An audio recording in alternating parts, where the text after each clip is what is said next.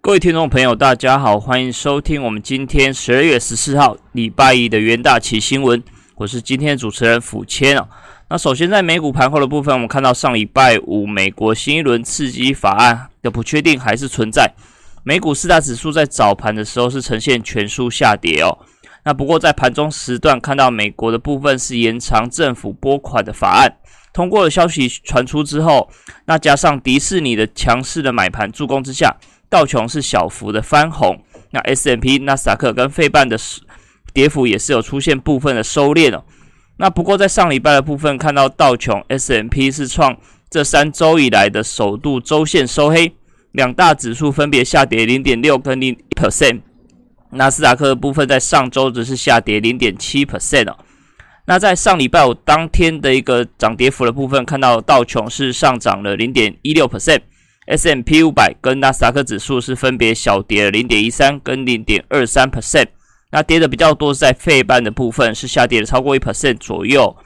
那在上礼拜五的部分是看到美国众参议院是延长了为期一周的一个政府拨款法案，那目前就是等待美国总统川普来立法签署。那这个部分可以让美国政府拥有足够的资金运作到十二月十八号。那也是让两党可以争取更多时间来谈判明年度的一个政府支出，那以及新一轮的刺激计划。那不过在肺炎疫情看起来持续延烧，那以全球来看的话，确诊人数是飙破了六千九百万例。那美国的部分确诊人数也超过一千五百万例左右，那累计死亡人数是来到二十九点二万人。那其中在纽约州的部分是宣布在这。这个礼拜一，在今天的部分是在室内餐厅是禁止停止营运的情况哦。那纽约州长也是警告说，大家恐怕会看到一个比较糟糕的十二月份。那虽然说疫情持续延烧，那不过疫苗的部分也是有所进展。美国食品药物管理局 FDA 在上礼拜五也是批准辉瑞跟 BioTech 的新冠疫苗，那也是通过它的紧急使用授权。那第一批将会预计在今天开始展开哦。那首批疫苗大概就是两百九十万剂，那也是开始进行运送。那其中会针对医疗人员跟年纪较长的一个长者来优先施打。那这个部分渴望让美国疫情进入一个转捩点。那其中看到在英国的部分也在上礼拜二开始施打辉瑞疫苗。那另外在加拿大的部分在本周也是渴望为民众开始接打。那中国跟俄罗斯也是陆续都开始为民众施打他们两国所自制的一个国产疫苗。那不过因为受制于产量，所以疫苗初步的供应量看起来还是比较有限哦。那其中辉瑞就预估在十二月底的部分，会针对美国的民众配配发大概两千五百万例的两千五百万剂的疫苗。那也是代表说大概会有一千两百五十万人可以接种。那大多数的民众可能要到明年的春季。或夏季才能开始施打疫苗。那另外，Moderna 的部分疫苗也是渴望在本周获得美国 FDA 的批准紧急使用。那这个部分也渴望让疫苗有更多剂的部分来提供民众来做使用。那以个股来看的话，在上礼拜虽然说道琼成分股是全数皆末，那不过可以推升道琼小幅上涨的，就是网靠迪士尼的部分哦，是上涨了大概超过十三点六四 percent。最主要讯息就来自它的 Disney Plus，也是呈现一个快速窜起哦。因为累积到他们上礼拜四的投资者大会的部分，已经宣称说他们拥有订阅人数来到了八千六百八十万人。那其中迪士尼跟预估订阅人数到二零二四年，渴望来到两二点三亿人到二点六亿人。那和同业相比来看的话，Netflix 在本年的第三季是订阅人数来到一点九九五亿人。那另外在 H HBO 的部分订阅人数是来到一千两百六十万人，所以迪士尼的部分是渴望来匹敌 Netflix 的部分哦。那还是渴望在像是疫苗的部分，让民众可以提高居家时间来使用所谓的串流影音平台。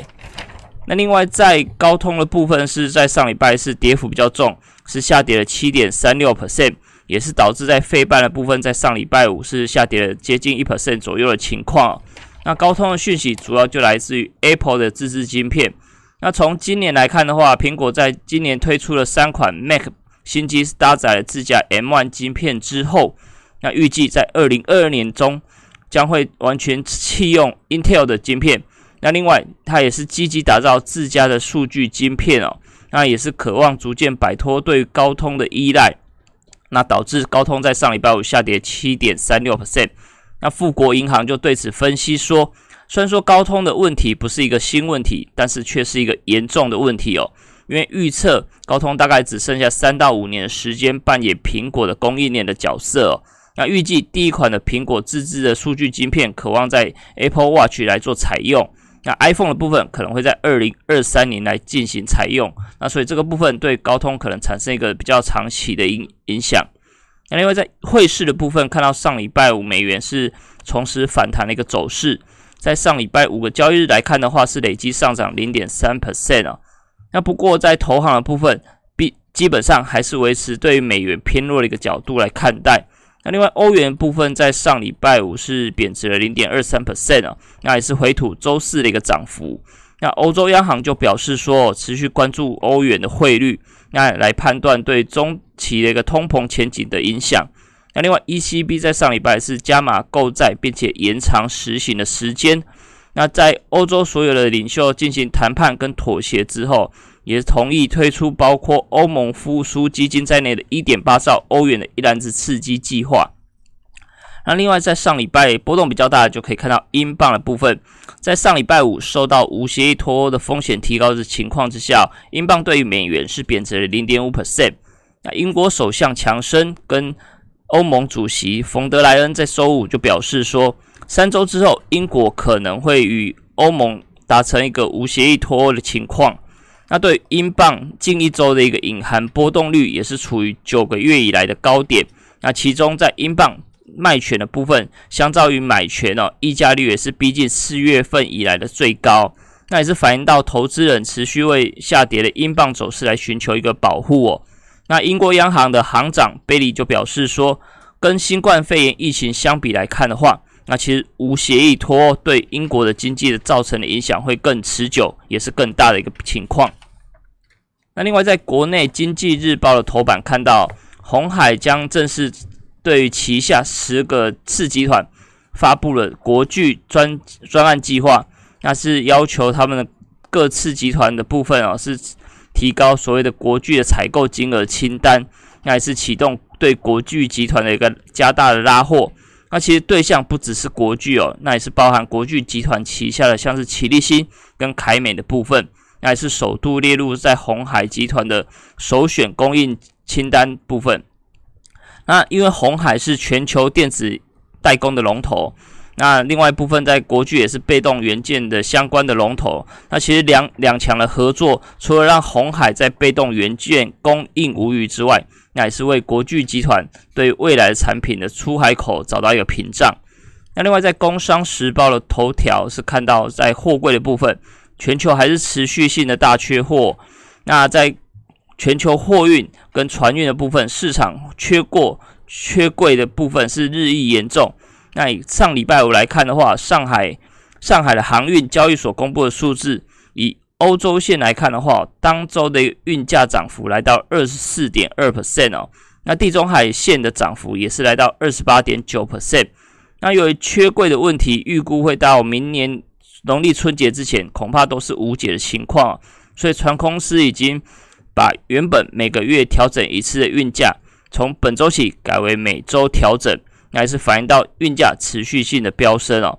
那其中在欧洲线的部分占了大概长荣跟海阳明营运各占三成的比重。那因为欧洲线的长约比重比较低，所以现货基本上都是以现货现价为主。那所以涨价的效益跟美国线相比来看的话，其实对于长荣跟阳明的受惠情况是比较大的哦。那由于目前港口全球的港口还是涌塞，那加上货柜短缺的情况之下，也是推升运价直直涨。那预估会到明年农历春节之前，这个情况可能都是无法解决的。那另外在尾创的部分，我们看到在上礼拜发生印度它的印度厂是出现一个暴动的事件，那主要是反映到像是班加罗尔的一个厂房。那不过比较好的部分是在。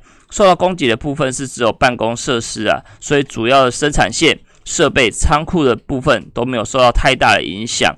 那看起来伟创也是表示说，整体的暴动事件对于他们的营运来看的话，影响相对是比较有限的。